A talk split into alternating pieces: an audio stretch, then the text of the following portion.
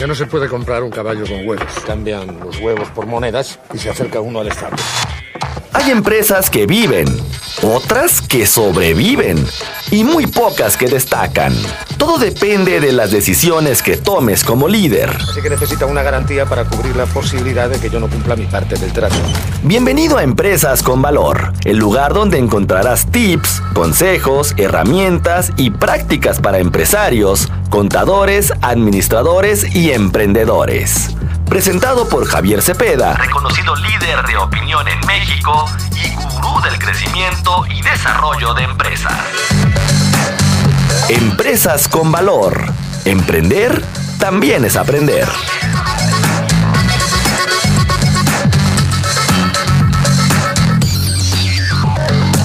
Hay problema.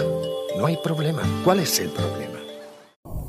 Me da mucho gusto saludarles y bueno, pues vamos a platicar en esta ocasión de un tema que es muy interesante, el back office. ¿Y con quién? Con un experto, sin duda con quien conoce a la perfección este tema. Él es eh, precisamente un consejero empresarial, se ha encargado de atender a estas nuevas propuestas también y a aquellos empresarios que tienen años, años y que no conocen el back office. Javier Cepeda, ¿cómo estás? Hola Trini, muy buen día para ti, para todos los que nos escuchan. Qué gusto que estemos por aquí. Muchas gracias. Cuando hablamos de back office, podemos pensar solamente en los nuevos empresarios, los pequeños empresarios o en los grandes empresarios que no conocen de manera fiel el tema y que sería buen momento para explicar qué es y que es una gran oportunidad. Yo podría empezar diciendo que, que el back office es para todos. Así, así de simple, esa es una realidad. E incluso antes de, entrar en el concepto de lo que es, porque muy probablemente sepamos lo que es, pero no, lo que significa el concepto de back office, la realidad es que en la actualidad muchas empresas lo utilizamos y en ocasiones sin darnos cuenta. Y no quiere decir que esté mal, por el contrario. Entonces, respondiendo, la realidad es de que el back office es para todos. Aquí no importa que seamos un micro, pequeño, mediano, grande, macro contribuyente. La realidad es de que el back office, dependiendo de las necesidades, es para todos. ¿Y qué es el back office? La realidad es que es un concepto que si lo traducimos al español es la gestión empresarial. Regularmente nosotros como empresarios cuando, cuando nacemos en nuestras actividades, en esta actividad y, de, y, decidimos emprender un negocio, la realidad es que en México somos muy buenos emprendedores y cuando nacemos en este, en este rubro somos todólogos. No sé si te ha pasado, pero hay empresarios que son los que venden, los que compran, los que facturan, los que atienden, los que entregan, los que hacen absolutamente todo. Y es más, internamente dentro de la empresa, pues son, son literal todólogos. Hasta que con la empresa empieza a generar ciertos resultados, a lo mejor ya hay un poco más de ventas, ya empiezas a generar un poco más de ingresos, ya te da la posibilidad de contratar a un personal para que te ayude con operaciones, a lo mejor un auxiliar administrativo, un auxiliar de diferentes rubros, pero en México es normal el emprendurismo que nace así de vamos, de, vamos desde ceros. A, a ver, ¿qué sí que no? Que yo me imagino que también poner en manos de una de otra empresa algo que es muy tuyo, con lo que tú iniciaste, tu esfuerzo, tu inversión, tu idea, tu creatividad y que de repente tengas que dejar a alguien más que haga cosas. Es parte del crecimiento. La realidad es de que los, los empresarios que hemos decidido crecer sabemos que, que, somos personas que tenemos que empezar a delegar. Tenemos dos vías para empezar a delegar, de manera interna por medio de nuestros colaboradores o de manera externa tercerizando diferentes áreas de nuestra empresa. Y el back office precisamente se encarga de eso. Y lo platicábamos hace, hace un momento. Eh, si tú vas, por ejemplo, a un banco, a una empresa y regularmente ves a una persona que está haciendo la limpieza y lo ves con su uniforme, muy probablemente esa persona de limpieza no sea trabajador directo de la empresa en donde estás o en el banco al que asististe. Probablemente esa persona es trabajador de un proveedor de esa empresa o de ese banco. Y en este caso lo que está haciendo precisamente el banco o la empresa es tercerizando su área o su departamento de limpieza porque probablemente no es su especialidad, probablemente no se dedica a eso, o sabes qué, no me interesa a mí tener así como que la responsabilidad de supervisar las áreas o las actividades y prefiero dejárselos en manos de un tercero. Pero la contabilidad pudiera ser opción. De hecho, la contabilidad en la actualidad es un contexto de back office. Por ejemplo, eh, si tú tienes un contador externo y lleva tu proceso contable, tu registro, tu determinación de pago de impuestos en su despacho, Eso no es back office. Ese es un servicio profesional que te está brindando el contador. Pero en una empresa en donde, en donde el despacho contable pone en tu negocio, pone en tu empresa a un capturista, a una persona que esté registrando la contabilidad o que esté haciendo diversas operaciones o actividades del área contable, ese sí sería un back office, porque al final de cuentas está encargándose de determinar tus operaciones dentro de tu empresa. ¿Y la diferencia con el outsourcing? Mucha, mucha. Recordemos, por ejemplo, que el outsourcing es un, es un, mecanismo que de entrada el año pasado, 2021, se eliminó, particularmente recordemos el 23 de abril se publica en el diario oficial de la federación, adiós al outsourcing. Y el outsourcing era el que yo como patrón subcontrataba a mi personal, pero laboral, social y administrativamente era responsabilidad de un tercero. O sea, era mi trabajador, pero se encargaba de administrármelo lo que conocíamos como una pagadora o una empresa de outsourcing, en donde eh, mi trabajador estaba en, el registro patronal de mi proveedor, que me brindaba quizás un servicio administrativo, un servicio de nómina, pero esta persona subordinada mía, bajo mis instrucciones, indicaciones, responsabilidades, felicitaciones o regaños, y que estaba en mis instalaciones, si era yo su patrón, pero le pagaba a alguien más, eso es outsourcing. En este caso el back office es, yo no estoy subcontratando a mi propio personal, estoy subcontratando los servicios de un proveedor que se va a encargar de diferentes áreas. Puede ser limpieza, mantenimiento, contabilidad, finanzas, mercadotecnia, diseño, imagen, marketing digital, administración, es más, hasta el propio director general de la empresa.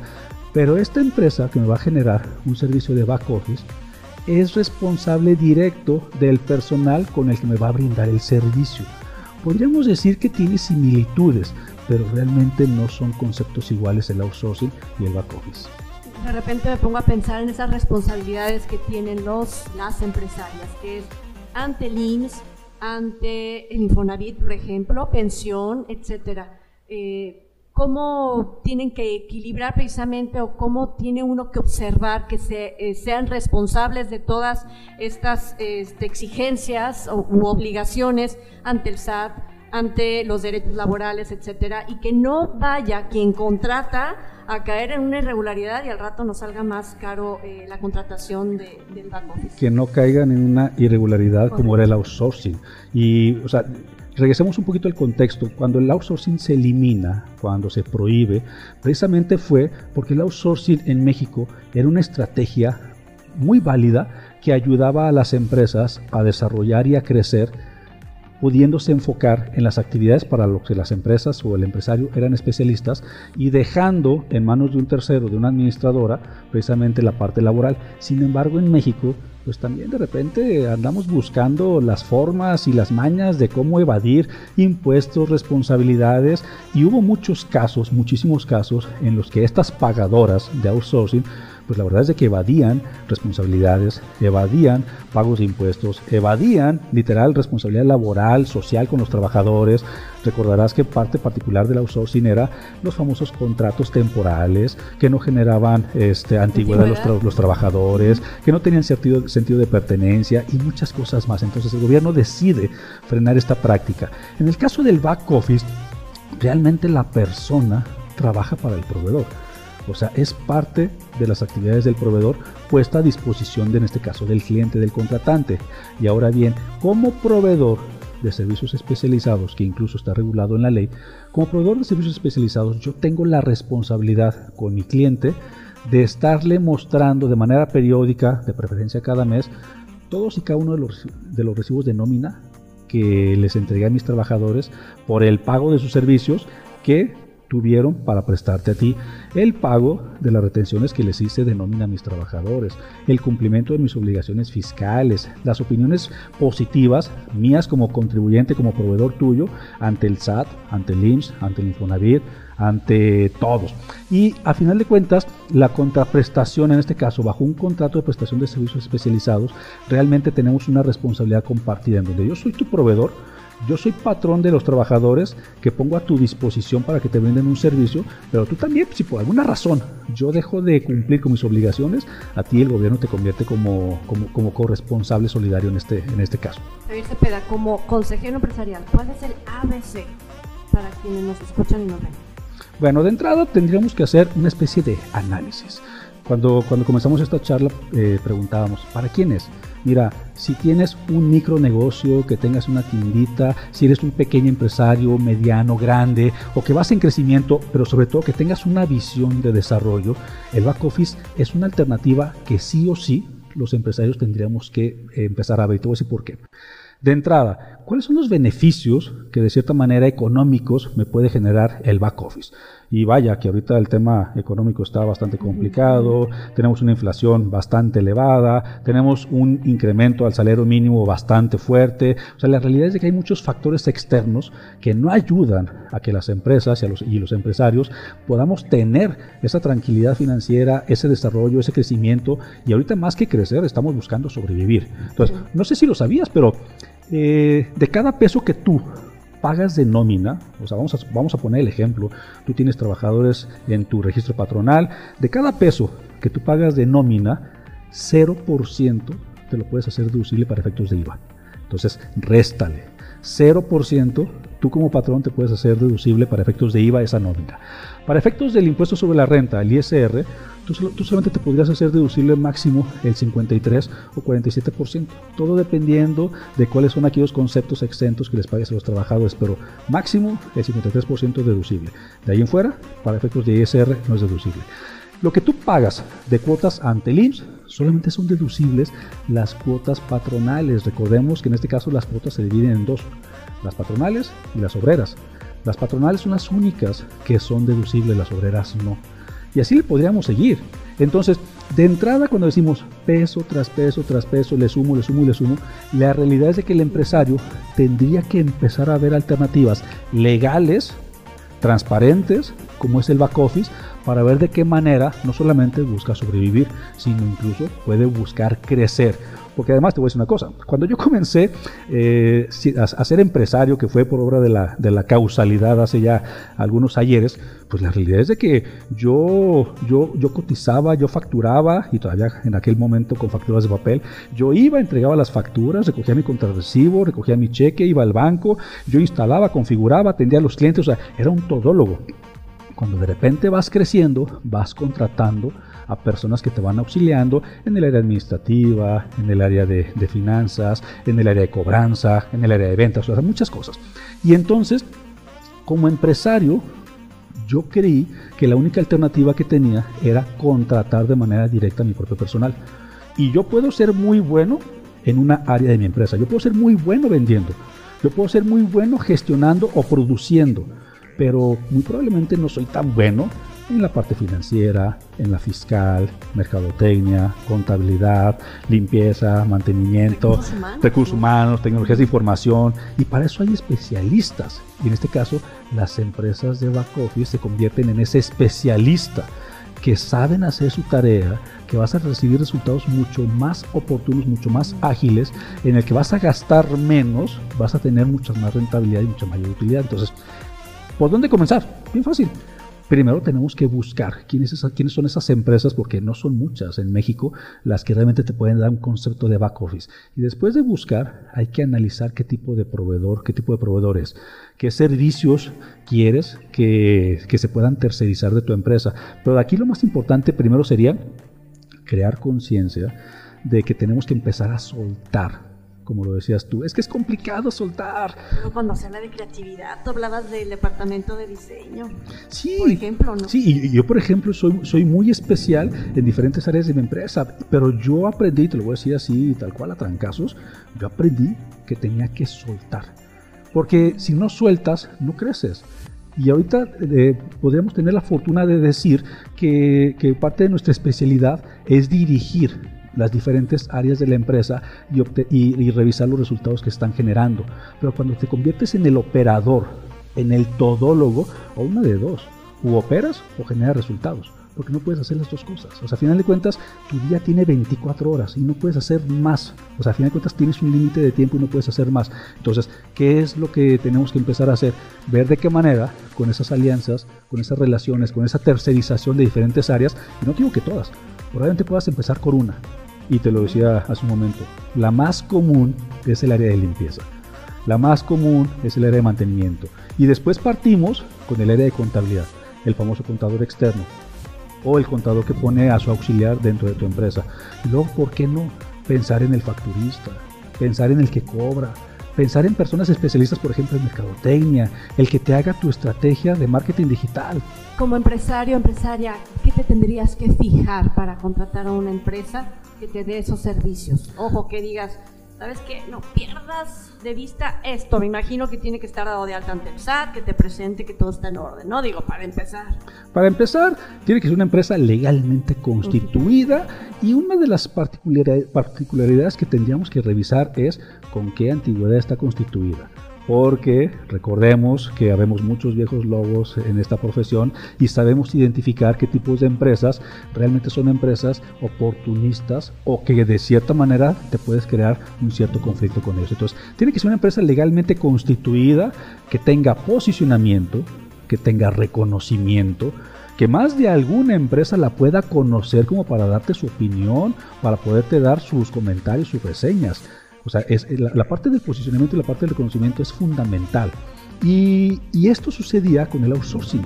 Por ejemplo, otro punto es el tema de los representantes legales, los jefes, los directores. Con el outsourcing no conocías quién era el director o el representante legal. Ojo, de la empresa que fiscalmente te generaba las operaciones.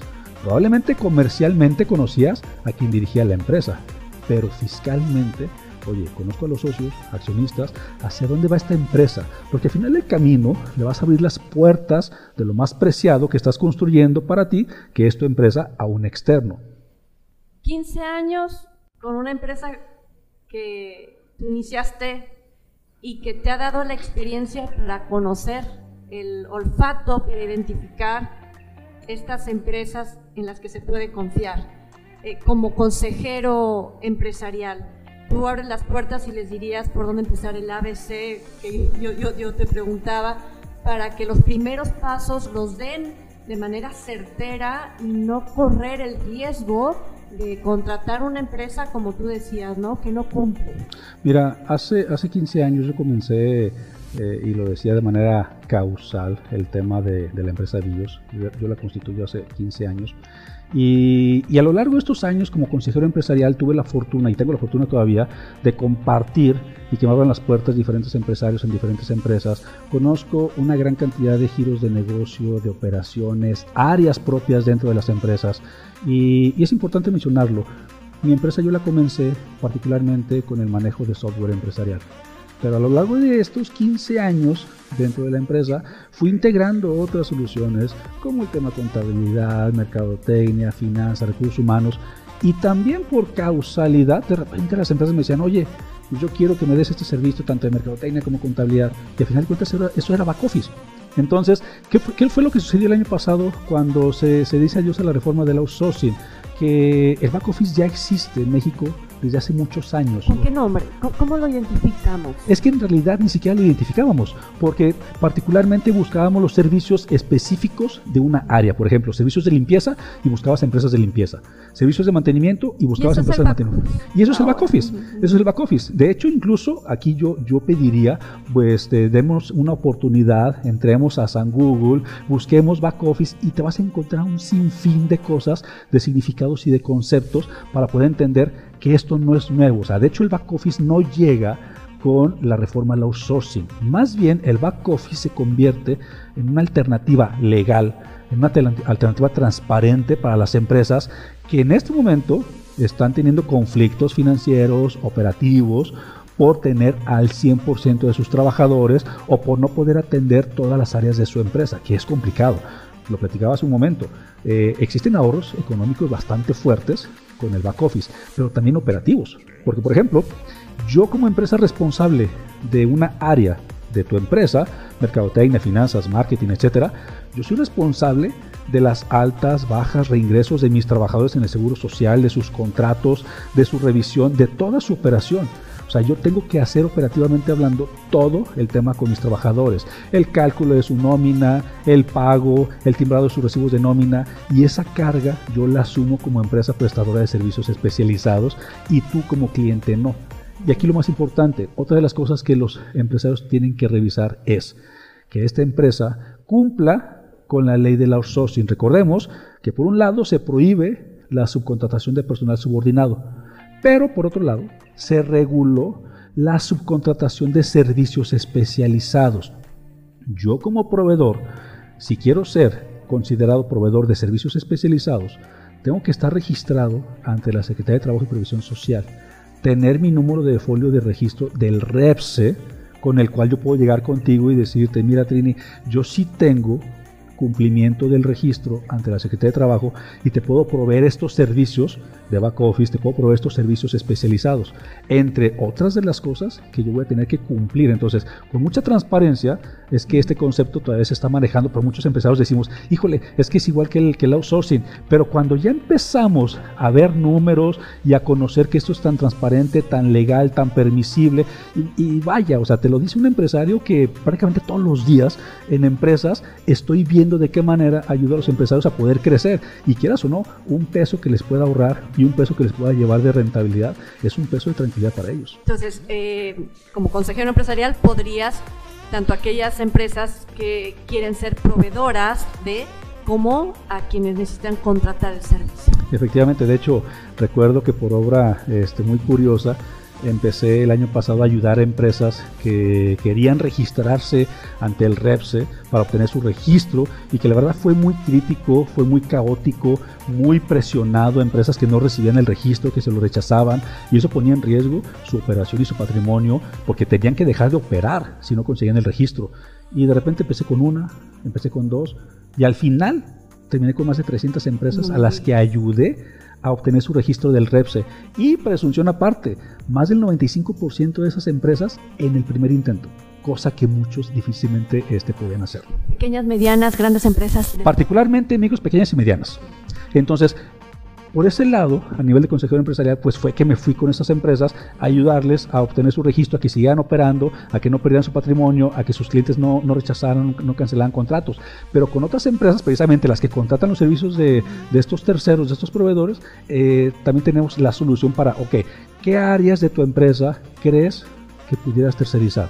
Vamos, vamos definiendo cuáles son las áreas de tu empresa. Vamos definiendo cuál es tu actividad que se conoce como la actividad importante o la actividad preponderante, porque, ojo, un tema muy particular. La empresa que quiera contratar servicios de back office tiene que cumplir con dos cosas específicas. Punto número uno, no puede contratar el 100% de sus áreas o el 100% de sus trabajadores. De entrada, yo como empresa, si quiero contratar los servicios de un tercero, por lo menos tengo que quedarme yo como responsable de las áreas y actividades preponderantes que dice mi objeto social. Eso dice la reforma del outsourcing. Yo no debo subcontratar los servicios de un tercero, particularmente hablando de las áreas más importantes de mi empresa. Si yo me dedico a la fabricación y comercialización de mesas, yo no debo subcontratar a un tercero que se dedique a fabricar y a comercializar mesas. Pero sí puedo subcontratar los servicios de un tercero para efectos de contabilidad, finanzas, etc. Eso es tema número uno. Y tema número dos, si la empresa cliente que va a subcontratar los servicios de un tercero recibe la propuesta o la petición de llevarse el 100% de sus áreas, que porque esta empresa sí puede, sí se lo permite la ley y sí va a tener la capacidad para poder administrar el 100% de sus áreas y el 100% de los trabajadores, ojo, mucho ojo, como aquel comercial de hace muchos años que decía, ten mucho cuidado con quien te acercas. Si esa empresa te propone que se puede encargar del 100% de las operaciones de tu empresa, es un tema de ilegalidad. Javier Cepeda, pues sin duda todo esto y más con un buen consejero empresarial hay que buscarlo, hay que asesorarse. Eso es lo importante. Así que agradecemos mucho este empujón que les das a estos y a estas empresarias y que por favor te busquen, te busquen en tus redes sociales porque siempre hay un buen consejo y sobre todo este de conocer el back office y no tenerle miedo. Hay muchísima información que en lo personal puedo compartir. Toda la comparto prácticamente de manera gratuita en todas mis redes sociales. Me localizan como arroba Javier Cepeda Oro. En todas mis redes sociales en arroba Javier Cepeda Oro. Y en mi página de internet www.javiercepeda.com.mx. Javier Cepeda, muchas gracias. Al contrario, muchas gracias a ti y para todos que nos escucharon. Así es, y nos escuchamos y vemos en la próxima. Solo me pide un módico interés lógico, pongamos que un 10%. Eso sí, él arriesga su oro y yo no arriesgo nada. Así que necesita una garantía para cubrir la posibilidad de que yo no cumpla mi parte del trato. Pienso luego insisto. El camino del empresario siempre presenta sus piedritas y el éxito viene de la constancia. Esto fue Empresas con Valor, el lugar donde encuentras tips, consejos, herramientas y prácticas para empresarios, contadores, administradores y emprendedores. Presentado por Javier Cepeda, reconocido líder de opinión en México y gurú del crecimiento y desarrollo de empresas. Empresas con Valor. Emprender también es aprender. También es aprender.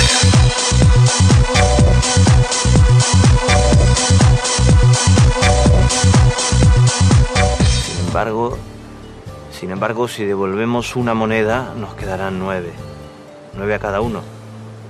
Así que si aún debemos diez monedas, al cabo de un año seguiremos con el mismo problema y además tendremos menos dinero.